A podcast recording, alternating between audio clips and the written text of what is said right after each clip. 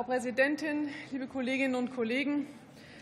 Es ist schon ein Armutszeugnis, dass Sie immer und immer wieder von Seiten der AfD versuchen, an einer Technologie festzuhalten, von der Sie, die Zahlen sprechen ja Bände, genau wissen, dass es eine teure Energie ist, dass sie sich in der Welt nicht durchgesetzt hat, auch wenn das natürlich die Lobbyisten immer gerne versuchen, glauben zu machen. Und ähm, dann auch noch in Deutschland suggerieren, dass man hier, obwohl wir gerade im massiven Hochlauf der erneuerbaren Energien sind, die das günstigste sind in der Energiegewinnung, dann trotzdem suggerieren, dass man irgendetwas an Sicherheit oder an Kostensenkung mit Atomenergie gewinnen könnte. Das Gegenteil ist der Fall, und die Zahlen sprechen hier Bände. Möchten Sie denn, Frau Kollegin, eine Zwischenfrage aus der AfD zulassen? Frau Scheer, eine Zwischenfrage okay. aus der AfD? Okay. Bitte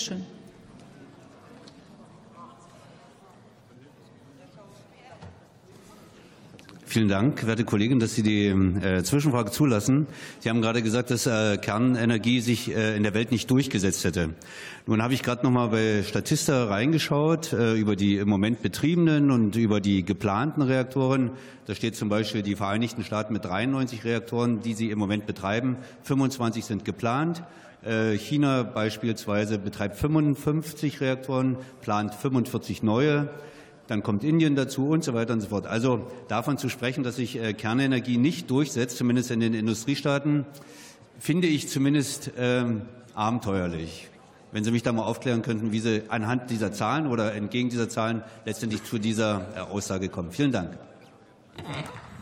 Sehr gerne kläre ich Sie auf, Herr Hilse, weil Sie natürlich dann immer solche Zahlen herauspicken, die sich nach viel anhören, aber in der Umsetzung und im Gesamtkontext betrachtet trotzdem ein Minimum darstellen.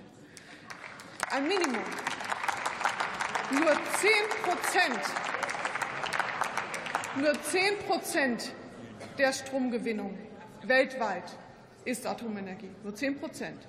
Nur eine Handvoll Staaten weltweit nutzt überhaupt die Atomenergie. Auf eine Handvoll der Staaten entfällt zudem ein Dreiviertel der Atomenergienutzung. Eine Handvoll der Staaten weltweit veranschlagt für sich, wie gesagt, ein Dreiviertel, Dreiviertel der Atomstromgewinnung.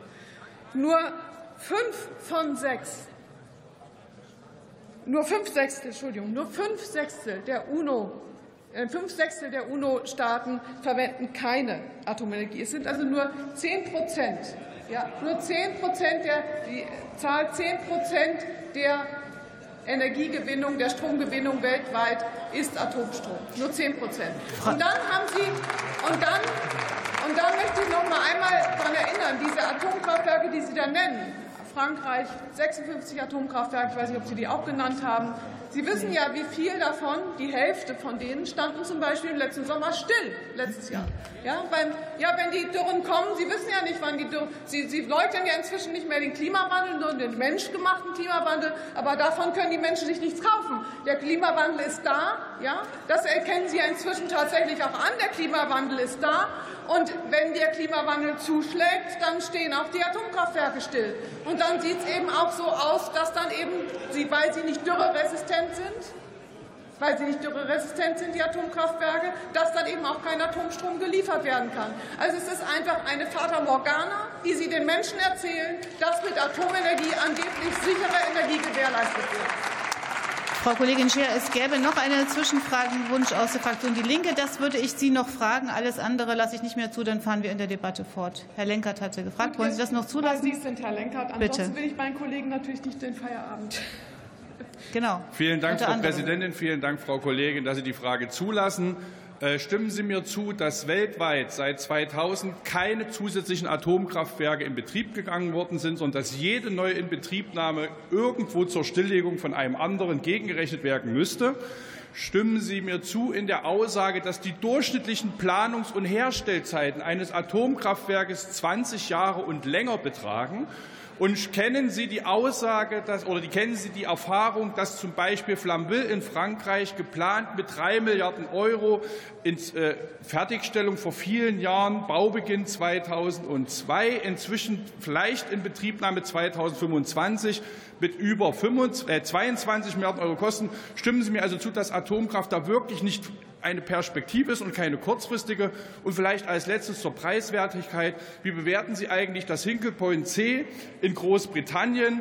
Eine garantierte Vergütung von 12,5 Cent die Kilowattstunde kriegt plus, plus jährlichen Inflationsausgleich plus Zusicherung für 35 Jahre plus 30 ähm, Prozent Investitionszulage und plus garantierte Abnahme des Atommülls. Frau Kollegin, das geht ja ganz schnell wahrscheinlich mit Ja oder Nein und äh, von daher. Ich stimme Ihnen in allen Punkten zu. In der Tat, auch gerade das Hinkley Point C ähm, Förderprogramm, was da aufgelegt wurde, zeigt, dass die Atomenergie mit einem fast doppelt bis dreifach so großen Paket ausgestattet werden musste, um laufen zu können, als man das fördertechnisch für die erneuerbaren Energien braucht. Sie haben aber alle Zahlen genannt, die in diesem Kontext unbedingt noch zu erwähnen gewesen waren.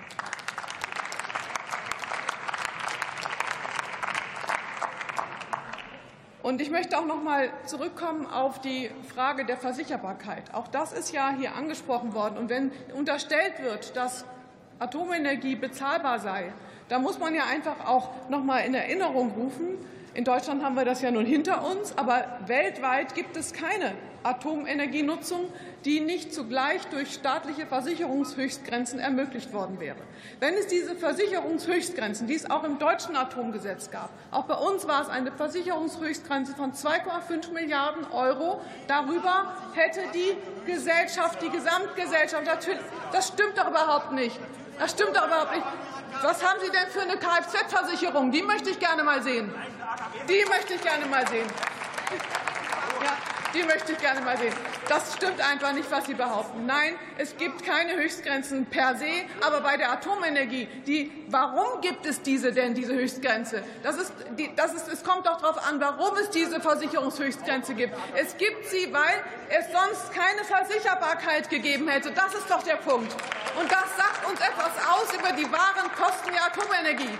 Und diese Kosten sind ja durch die Versicherungshöchstgrenze nicht beseitigt, sondern diese Kosten, die werden von der Allgemeinheit getragen. Und deswegen erwähne ich das hier, weil Sie immer und immer wieder der Allgemeinheit diesen Quatsch erzählen wollen, dass Atomenergie billig sei. Das stimmt eben nicht. Es sind Allgemeinkosten, die von der Allgemeinheit zu tragen sind, und die werden versteckt durch Versicherungshöchstgrenzen. Die sind auf die nachfolgenden Generationen verlagert, und das spiegelt sich auch wieder bei den Versicherungshöchstgrenzen, äh, bei den Endlagerkosten, die wir auch haben und die bis heute nicht bezifferbar sind. Wir haben zwar ein Entsorgungsfondsgesetz geschaffen, wir haben einen Entsorgungsfonds von 24 Milliarden Euro geschaffen, aber wir wissen nicht, ob das reichen wird. Das Geld ist super angelegt, das haben wir in Deutschland toll geregelt, auch mit Nachhaltigkeitsvorschriften, aber das ist weltweit mitnichten der Fall. Und es ist auch weltweit eben mitnichten der Fall, dass wir schon Endlagermöglichkeiten geschaffen hätten. Deswegen ist das auch noch mal ein Kostenrisiko, das auf die nachfolgenden Generationen geliefert,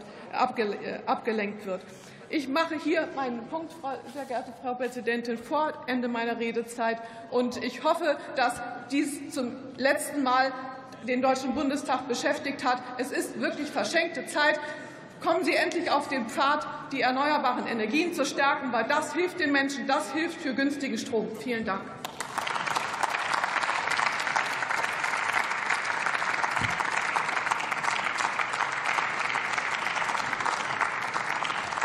Das Wort hat Alexander Engelhardt für die CDU-CSU-Fraktion.